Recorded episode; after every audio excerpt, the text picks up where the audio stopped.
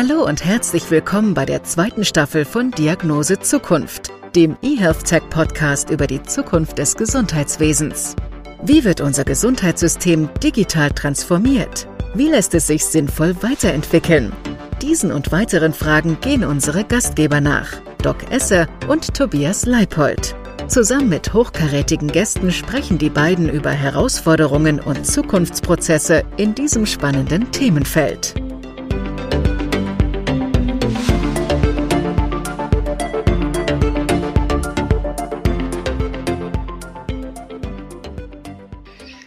Herzlich willkommen zu einer neuen Episode der Diagnose Zukunft. Wir melden uns aus der Sommerpause zurück und gehen mit neuen Themen in die nächsten Folgen.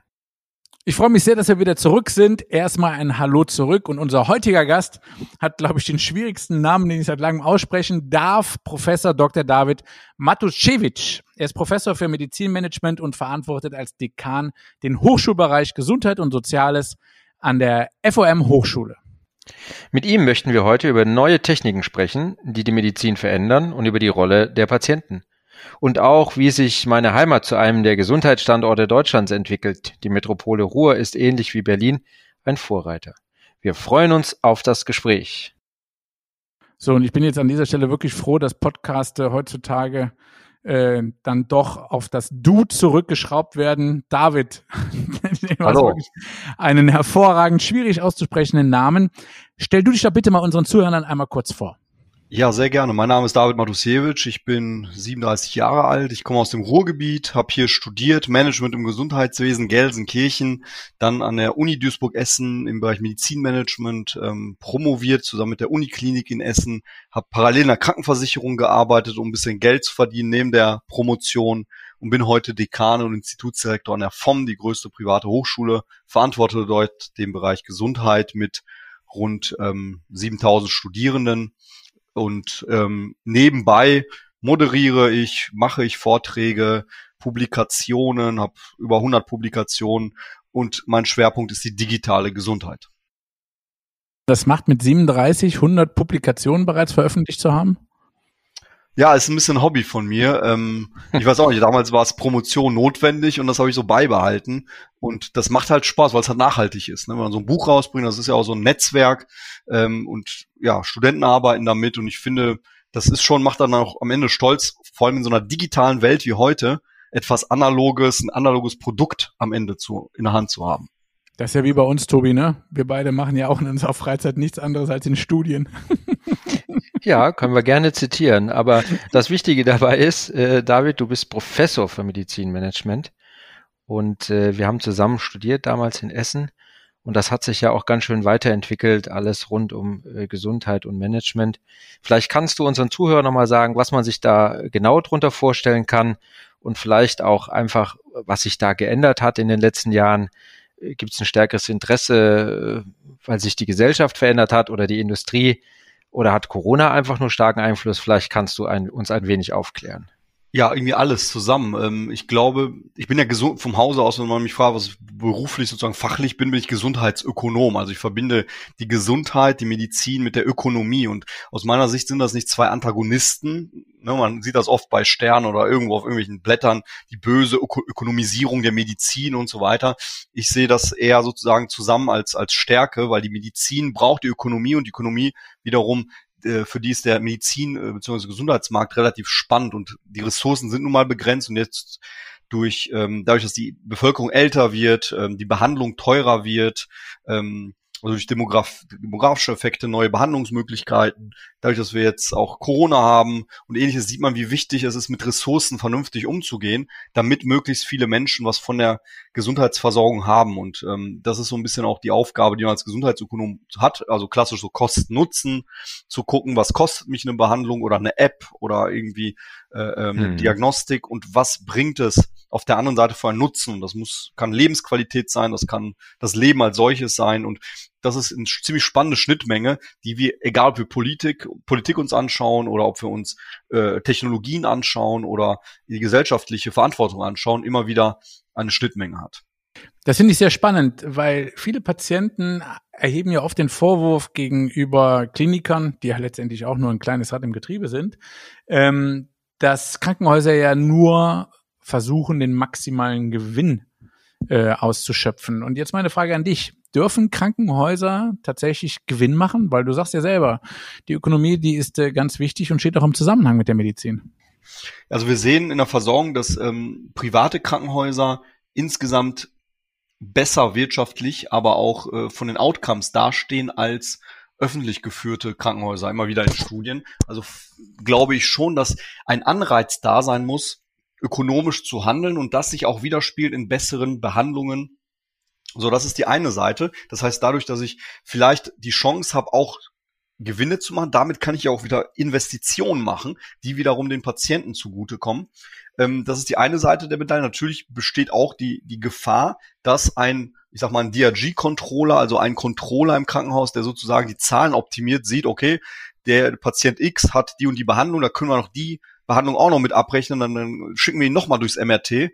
Ja, und so kann es natürlich sein, dass man mal eine Behandlung zu viel bekommt oder eine Diagnostik zu viel aus, aus ökonomischen Gründen. Ich glaube, beide Effekte spielen hier eine Rolle, aber wir dürfen auch nicht vergessen, wir haben ja das Staatssystem der Sozialwirtschaft ja hinter uns, dass eben ein rein staatliches System auch durch Ineffizienzen, Effizienzreserven, Schnittstellenprobleme, Brüche in der Versorgung nicht die beste Möglichkeit ist. Deswegen bin ich halt, wie gesagt, ein Freund der Ökonomie, weil ich glaube, dass dadurch, dass die Unternehmen einen Anreiz haben, besser zu sein als andere, und das ist letztlich Wettbewerb, ich will besser sein als andere, und das ein Anreiz ist, auch die beste Leistung, die beste Dienstleistung für den Patienten zu bringen und daher eine Win-Win-Situation zu bekommen. Wir sehen, wir haben das jetzt bei, bei dem Thema Impfstoffen, BioNTech und ähnliches ja sehr stark gesehen, dass auch äh, äh durchaus es okay ist, dass Unternehmen wie BioNTech einfach plötzlich eine Market Cap von einem, 100 Milliarden Dollar haben, weil sie einfach als erstes den mRNA-Impfstoff und damit die Welt gerettet haben. Und das finde ich auch legitim und ist auch ein guter Anreiz und wird sicherlich die Krebsforschung in Zukunft auch positiv tangieren, das Geld, das da eingenommen wurde.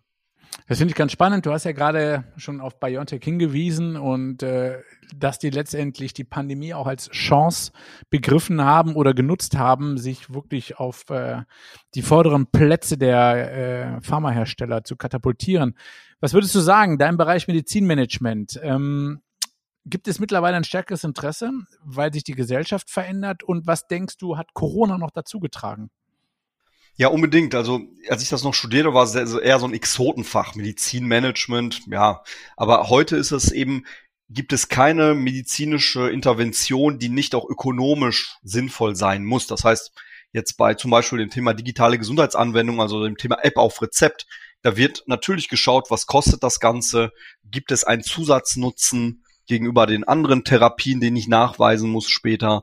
Und das Thema Ökonomie schwingt also immer wieder mit und Medizinmanagement ist halt eine notwendige Bedingung geworden, damit etwas ähm, zugelassen wird. Wir sehen das in der, bei den Arzneimitteln, haben wir durch das Arzneimittelneuordnungsgesetz auch einen ganz klaren Prozess, der sehr ökonomisch durchgetriggert ist und dann am Ende auch politisch ähm, ähm, sozusagen ähm, zwischen dem, den Krankenkassen und dem Pharmaunternehmen eine, eine Verhandlung stattfindet mit einem Schiedsrichter, wie teuer ein Arzneimittel sein muss. Und all diese Dinge äh, ähm, sind heute ganz normal geworden und durch Corona das Ganze nochmal kata katapulisiert, äh, also mhm äh, nochmal deutlich angestiegen, weil wir sehen, dass durch Corona zum Beispiel der Bereich Telemedizin, da hatten wir im Jahr 2019 rund paar hundert Behandlungen in ganz Deutschland und letztes Jahr hatten wir paar Millionen, ich glaube sechs Millionen telemedizinische äh, Behandlungen. Da sieht man einfach, Corona ist ein Booster, ist ein äh, Trigger für digitale Medizin, für die äh, Vermessung der Medizin, weil dadurch auch die Prozesse besser transparent werden. Und wir sehen einen Haufen Digital Health Startups, die halt auch jetzt mittlerweile viel Geld einsammeln, weil einfach wie so eine Schallmauer durchbrochen wurde und es einfach kein, kein Weg mehr zurück gibt. Ja, du sagst, durch Corona ist die Digitalisierung einfach viel schneller geworden. Das merken wir ja auch. Dazu vielleicht die spannende Frage äh, von dir. Wie, wie dauerhaft siehst du, äh, siehst du diese Entwicklung? Also wird sich das jetzt alles durchsetzen? Und vielleicht auch die zweite Frage. Ähm, wie stark glaubst du, ist das auch tatsächlich in die, in die strukturellen Abläufe von Praxen und Kliniken eingewandert? Und, oder wie, wie siehst du da den Stand und die Chance? Also jetzt sind wir klassisch in so einer Transformationsphase nach wie vor. Also es gibt einen riesen Gap zwischen was auf dem Horizont möglich ist und Einzelne, die das machen und vielleicht auch mal irgendwie damit einen Preis gewinnen oder ein Modellprojekt machen oder durch irgendeinen Fonds finanziert werden und die Versorgungsrealität. Und das Spannende ist halt, dass was sozusagen beim Endpatienten in der Fläche ankommt. Und ich glaube, da zwischen den technologischen Möglichkeiten auf der anderen Seite und den ähm, ja, dem Stand des Gesundheitswesens, das aus meiner Sicht immer noch 10, 15 Jahre hinterherhinkt zwischen E-Commerce, Automotive und anderen Bereichen, gibt es noch sehr, sehr viel zu tun. Also es fängt an mit Krankenhäuser haben keine Clouds. Ja, also der, der Zuständige von Microsoft, der für Cloud Computing zuständig war im Gesundheitswesen, der, der hat letztes Jahr seinen Job aufgegeben, weil kein Krankenhaus irgendwie eine Cloud installiert hat und alles irgendwie immer noch papierbasiert irgendwie äh, gemacht wird und ich immer noch als Patient da hingehe und eine CD-ROM bekomme, wobei mein Arzt kein CD-ROM-Laufwerk hat. Also das haben wir ja heute noch so. Also das heißt, das ist ein riesen, riesen Gap zwischen was heute schon die Industrie nutzt, ne, oder die großen E-Commerce-Unternehmen wie Google, Apple, Facebook, Amazon und so weiter, alles technisch machen können und was wirklich beim, bei der Hausarztpraxis draußen vor Ort ist. Und das ist ein Mindset-Thema und das wird noch ein paar Jahre dauern, bis sich das sozusagen eingruft. Aber wir sind da, glaube ich, auf einem sehr guten Weg und ich glaube, in Zukunft werden die Ärzte zum Beispiel ein Telemedizinzimmer installiert haben und dann in Zimmer eins zu Erna gehen, Zimmer zwei zu, zu anderen Omi und Zimmer drei vor der Kamera stehen und dann wieder vorne anfangen. Und nicht, weil sie es unbedingt auch wollen, sondern weil die Patienten das verlangen. Und es gibt heute schon viele telemedizinische äh, Startups, wo Leute sich gerne 20 Euro bezahlen, aber den Arzt sofort parat haben und Umfragen zeigen, die wollen sich nicht bei, mit zum Beispiel Corona in der Praxis anstecken, ne? weil die kommen ja vielleicht kranker raus, wenn ich da im Wartezimmer geblieben bin, als, als ich da reingegangen bin. Und das alles wird dazu fördern, dass der Arztberuf sich schon ziemlich stark verändern wird. Naja, ich glaube, das liegt ja auch vor allen Dingen an der aktuellen ähm, Entwicklung, äh, insbesondere was äh, die Landversorgung betrifft. Ne? Also wenn man sieht, dass äh, es ja nur noch vereinzelt große Hausarztpraxen gibt, äh, hier am Niederrhein beispielsweise oder auch in der Eifel im Sauerland, die ein riesen Patientenklientel versorgen müssen und äh, dass der nächste Facharzt zum Teil 50 bis 100 Kilometer weiter entfernt ist, dann macht aus meiner Sicht die Telemedizin natürlich unfassbar Sinn. Ansonsten haben diese Menschen ja überhaupt gar keine Möglichkeit, jemals einen Facharzt zu sehen. Wobei ich natürlich auch ein bisschen da die Grenzen sehe, Nämlich, äh, ich, also ich persönlich habe äh, gute Erfahrungen mit der Telemedizin gemacht, brauche dann aber durch den Patienten einmal zumindestens vor Ort, damit ich den haptisch irgendwie erfassen kann. Ähm, ich denke, es gibt Fachrichtungen, da ist es wahrscheinlich etwas anders. Aber ich gebe dir da völlig recht. Die Patienten verlangen danach und ich halte das auch für ein sehr, sehr gutes Medium, um eben diesen Menschen, die sonst einen sehr, sehr langen Fahrweg vor sich hätten, einfach das zu ermöglichen. Die Plattform, die Plattformökonomie, ähm, scheint ja eine sektorübergreifende Lösung zu sein. Wie ist denn hier deine Einschätzung? Ja, also Plattform ist halt, wenn man sich anschaut, sieben von zehn der wertvollsten Unternehmen der Welt sind heute Plattformen. Und dann stelle ich mir natürlich die Frage, so sollte das im Gesundheitswesen anders sein als in anderen Bereichen. Und eine Plattform ist ja nichts anderes als Angebot und Nachfrage. Also jemand, der was kaufen will und jemand, der was verkaufen will oder jemand, der eine Dienstleistung anbietet und jemand, der eine Dienstleistung braucht, die treffen sich irgendwo im Internet. Und eine Plattform bietet manchmal eben keine eigenen Dienstleistungen an, sondern matcht diese beiden äh, äh, Akteure zusammen. Die macht also wie MyTaxi Taxis vermietet, braucht keine eigenen Taxis, wie Booking.com, größte Hotelbetreiber der Welt, ohne ein einzelnes eigenes Hotel, einfach nur Vermittlung von Hotelbettzimmern. Genauso wird das im Gesundheitswesen sein und es stellt sich natürlich die Frage, wer wird die große neue Plattform Gesundheitswesen? Und ich kriege jede Woche irgendwie eine E-Mail oder einen Anruf von jemandem, der sagt, hey, ich habe eine ganz tolle Idee, ich will das Amazon des Gesundheitswesens werden. Ich sage, super, das noch eine, ja.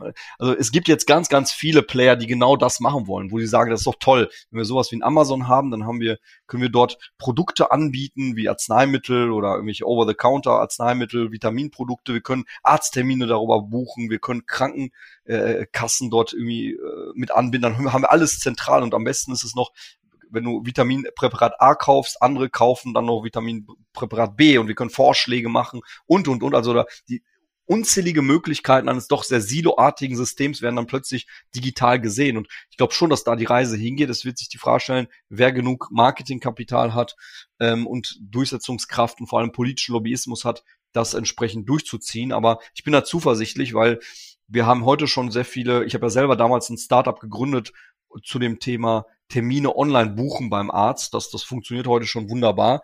Ich kann, wie gesagt, heute in verschiedensten Bereichen mir telemedizinisch helfen lassen. Ich kann Medikamente mir zuschicken lassen, wenn ich das möchte. Und ich gebe recht, am Anfang will ich vielleicht den Doc sehen, aber beim zweiten, dritten Mal, wenn ich Chroniker bin, dann brauche ich nicht jedes Mal aufs Neue, um meine vielleicht aktuellen Werte dann äh, zu überprüfen, dann den halben Tag dafür investieren, Parkplatz suchen, Wartezimmer sitzen, um drei Minuten den Doc zu sehen.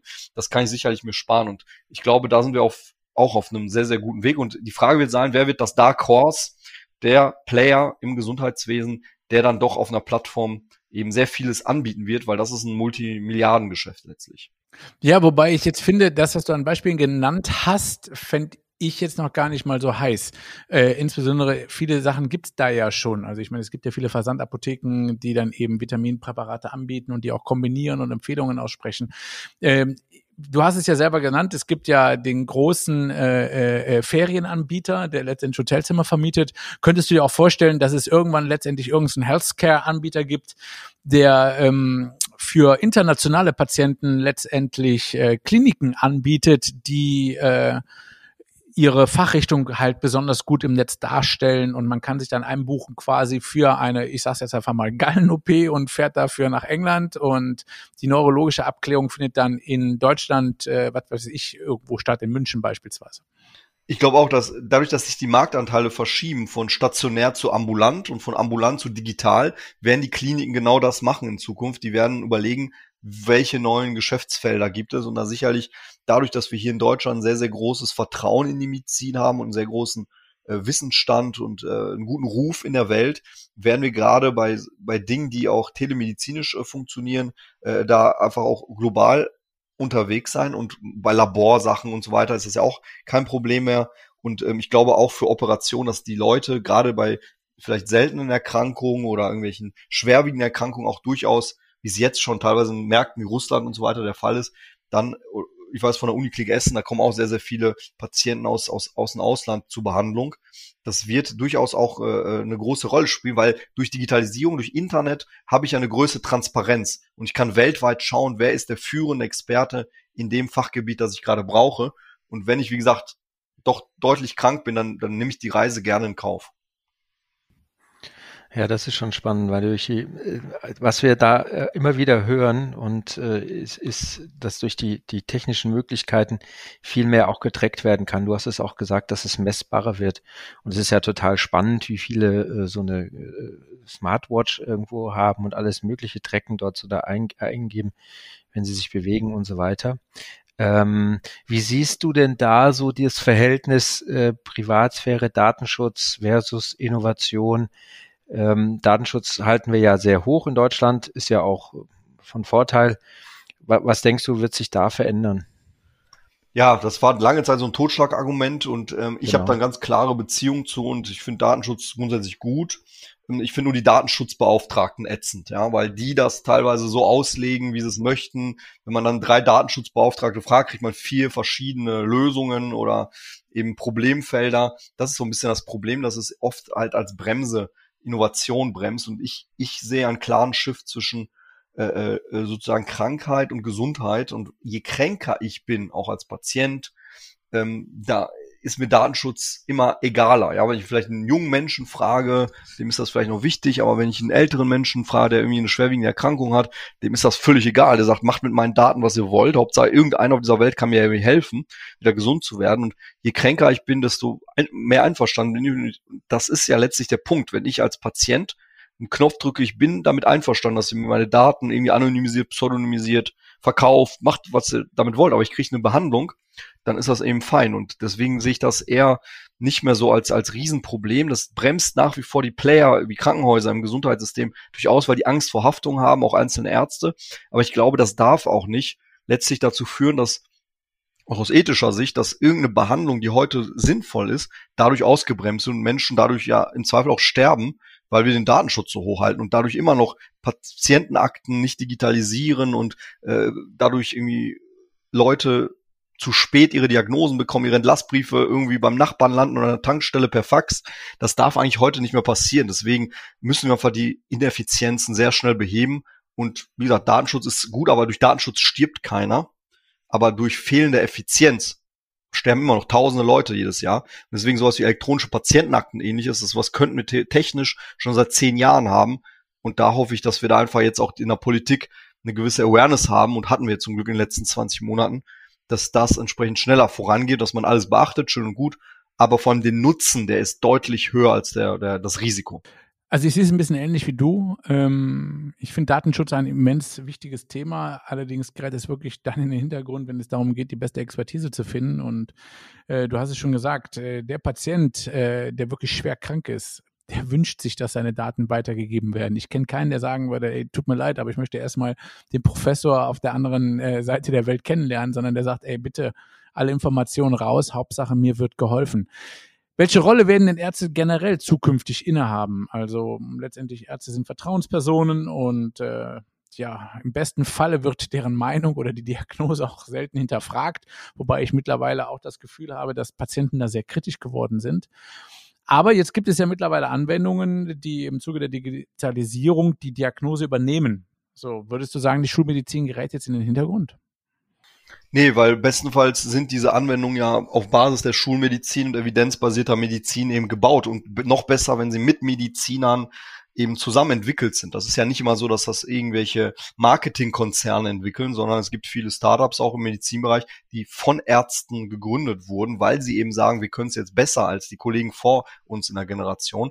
Und zum Beispiel, es gibt ja ein, ein Unternehmen mit drei Buchstaben aus Berlin, die eben auch so ein sogenanntes Entscheidungsunterstützungssystem als App anbieten. Und dieses Unternehmen ist jetzt, um wieder in der Ökonomie zu sein, aus meiner Sicht ein, äh, ein deutsches Unicorn, also ungefähr eine Milliarde Euro wert, weil sie einfach das sehr, sehr gut mit der künstlichen Intelligenz verbunden haben. Und nochmal zurück zu der Frage, aus meiner Sicht gibt es in Zukunft ein Dreiecksverhältnis zwischen Arzt, Patient und neu der Maschine, sei es die App, die, der Browser, der Computer, wie auch immer.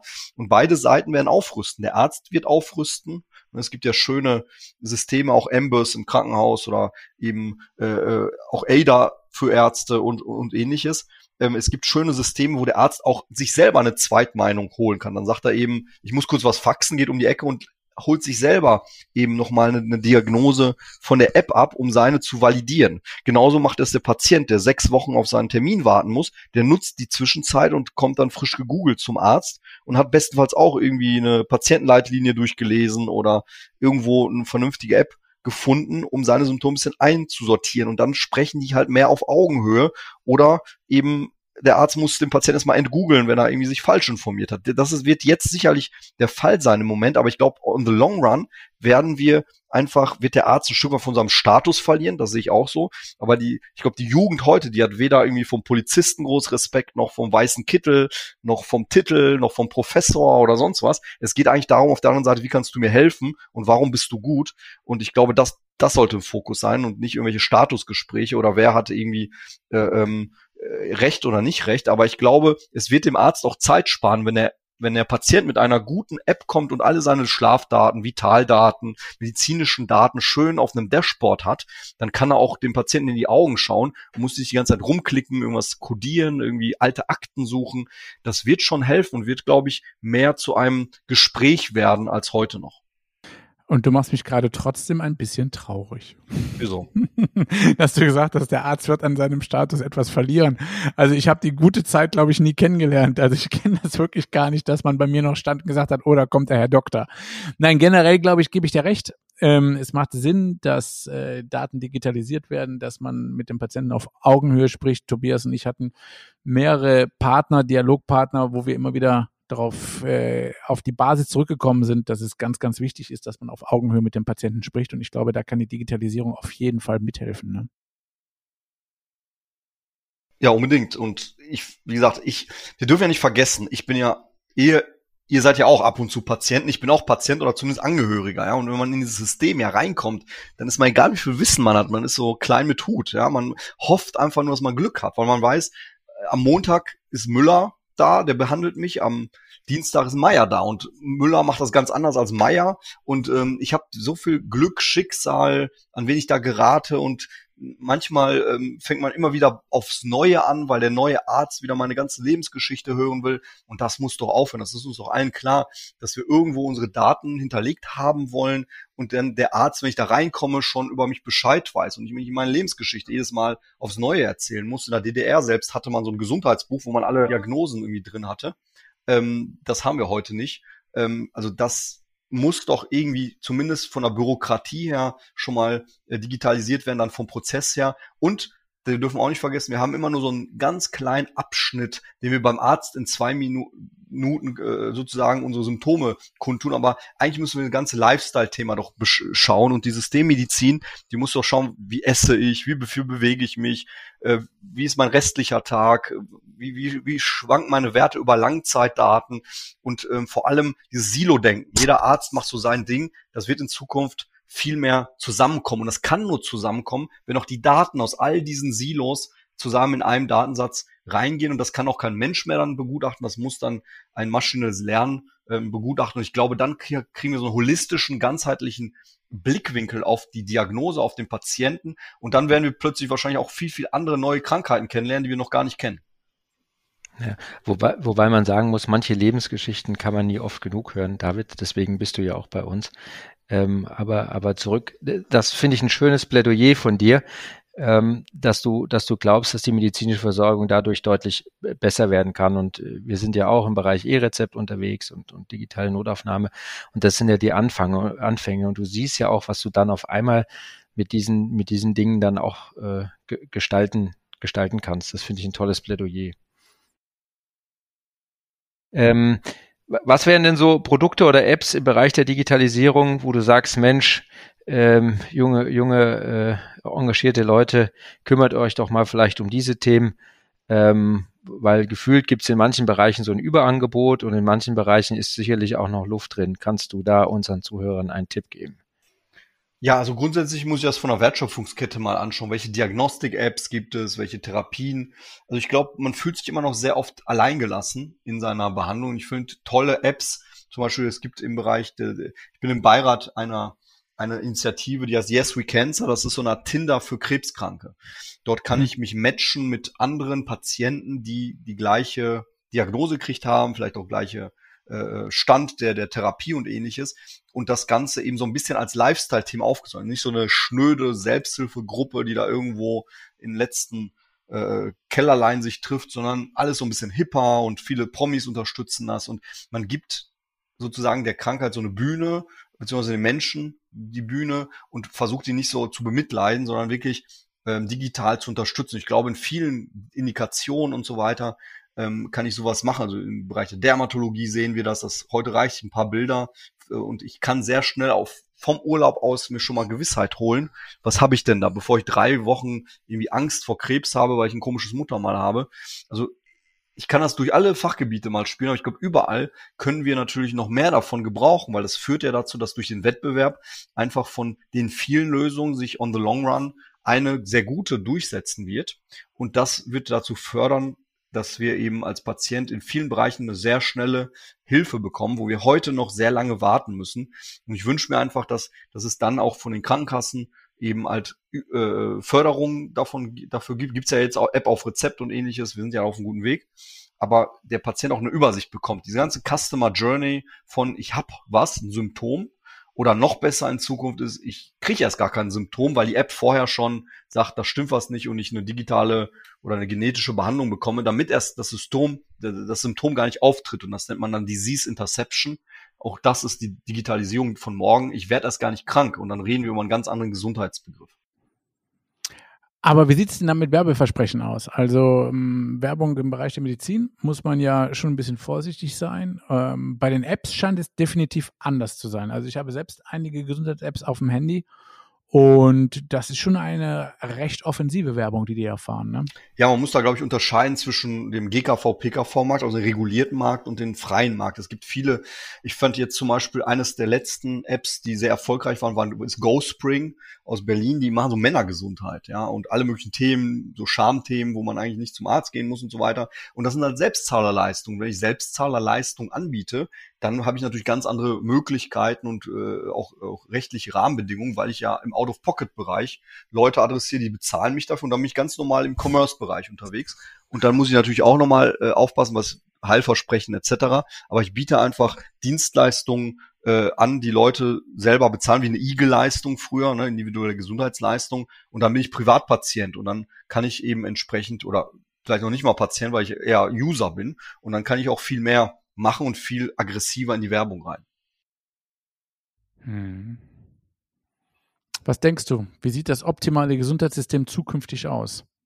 Also zukünftig ist es hoffentlich so, dass ich morgens ins Badezimmer gehe, in meinen Spiegel schaue und der Spiegel schon mal viele Vitaldaten misst, die Toilette sehr viele Vitalparameter misst und so weiter und ich dann nur ab und zu irgendwie eine, eine SMS äh, oder irgendwie eine Nachricht kriege, dass ich mal zum Doc muss, aber alles in allem alles unterschwellig mitläuft, dass ich es gar nicht irgendwie, wie es heute ist, zum Arzt gehe, weil mir irgendwie mein Zeh juckt und durch Zufall wird dann das und das entdeckt, sondern dass ich viel früher anfange, weil ich glaube, der größte Nutzen von Digitalisierung ist, dass die Prävention plötzlich messbar wird. Weil Prävention jetzt bislang war, ja, wenn ich heute rauche, habe ich in 20 Jahren vielleicht irgendeine Lungenerkrankung. Aber ich konnte es nicht messen. Und durch digitale Apps, durch Sensorik, durch all das, was es heute gibt, habe ich plötzlich die Möglichkeit, einen Effekt relativ zeitnah, transparent zu visualisieren und sagen, okay, wenn du jetzt eine Woche weiter rauchst, gehen deine Werte so und so in den Keller, dann siehst du das so wie so ein Aktienkurs äh, abrauschen. Und das wird viele Menschen veranlassen,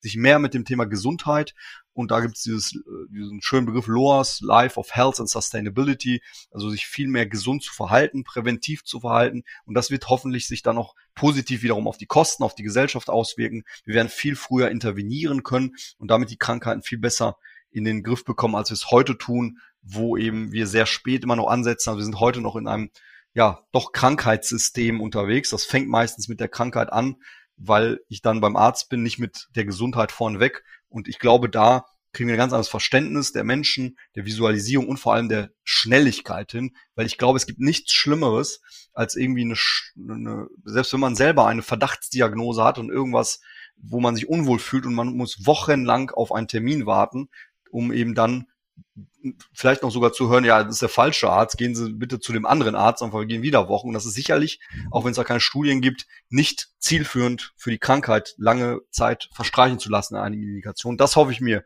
dass es durch Digitalisierung transparenter, schneller und damit besser wird.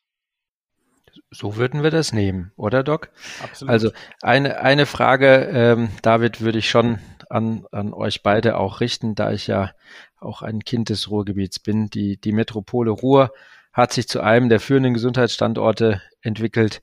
Vielleicht könnt ihr noch zwei, drei Sätze sagen oder David, was das Besondere an der Region ist und welche Entwicklung dort im Moment eine Rolle spielt oder zur Digitalisierung beiträgt.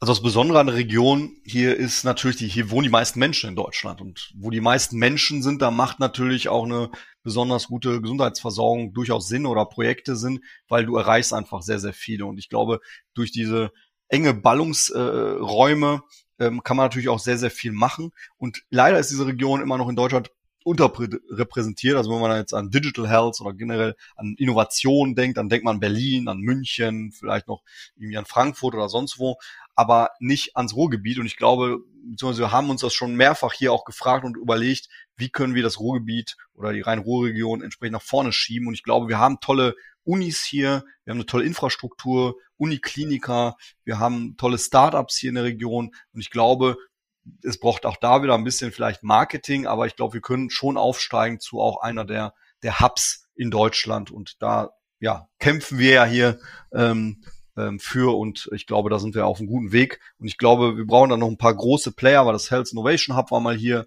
wollte was aufbauen, auch hier ähm, größere Stiftungen versuchen, da was auf die Beine zu stellen. Ich glaube, das dauert nicht mehr lange und dann strahlt das vom Ruhrgebiet in die, in die restliche Nation aus.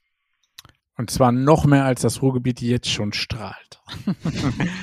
David, zum Schluss. Wir sind leider schon am Ende angekommen. Würden wir dich noch bitten, einmal kundzutun, ob du denn wirklich noch eine analoge Gewohnheit hast. Und zwar eine analoge Gewohnheit, die sich wahrscheinlich zukünftig nicht digitalisieren lässt. Ja, also mir fällt, wie gesagt, als Prof fällt mir da direkt das Buch ein, weil äh, die mhm. Bücher, die werden ja auch seit Jahren, Jahrzehnten schon totgesagt durch E-Books, durch irgendwelche anderen Podcasts ich finde Podcast ja gut, ja, aber ich glaube, so ein analoges Buch in der Hand zu haben, das ist ja auch ein Produkt, das über Jahrtausende gewachsen ist oder zumindest Jahrhunderte gewachsen ist und ähm, das wird es noch lange, lange geben, weil dieses Blättern und es riecht noch nach Strand, da ist der Kaffeefleck drin und ähm, dieses Vorankommen und ich glaube, ähm, das wird es noch lange geben und das will ich mir nicht nehmen lassen. Sehr schön, das glaube ich dir. Wunderbar. Ähm, und die Bücher sind ja auch wirklich nur so sehr zu empfehlen, kann ich sagen. David, ganz zum Abschluss darf ich immer die Frage stellen, wie denn deine persönliche Diagnose Zukunft lautet. Also ich hoffe, dass meine Diagnose noch lange auf sich warten lässt, dass ich Diagnose frei lange bleibe in der Zukunft. Aber die Diagnose Zukunft fürs Gesundheitssystem, ähm, die lautet, wie gesagt, digital vor ambulant, vor stationär. Und ähm, ich hoffe, dass wir da einfach mit großen Schritten exponentiell vorangehen, weil ich glaube, das ist das Wichtigste und ich, deshalb sind wir auch in dieser Branche unterwegs und verkaufen keine Kühlschränke oder Autos oder sonst was. Das ist die wichtigste Branche. Das weiß jeder, wenn er irgendwie krank ist. Und deswegen ist meine Diagnose sehr, sehr positiv und ähm, ich hoffe, dass wir hier einfach in den nächsten Jahren das schaffen, was wir in den letzten Jahrzehnten im Bereich der Digitalisierung geschafft haben. Wer mit so viel Enthusiasmus spricht, der wird das auch definitiv schaffen. Das war direkt frisch aus der Sommerpause zurück die neue Episode der Diagnose Zukunft. Heute mit unserem Gast, Professor Dr. David Matusewitsch. Er ist Professor für Medizinmanagement und Dekan dem Hochschulbereich Gesundheit und Soziales an der FOM Hochschule und natürlich auch Tobias Leipold und dem Ollen Doc Esser. So Wunderbar. sieht's aus. Wir, vielen Dank, lieber David. Gerne, gerne. Bleibt gesund und wir freuen uns auf die nächsten Folgen. Vielen Dank. Danke, David.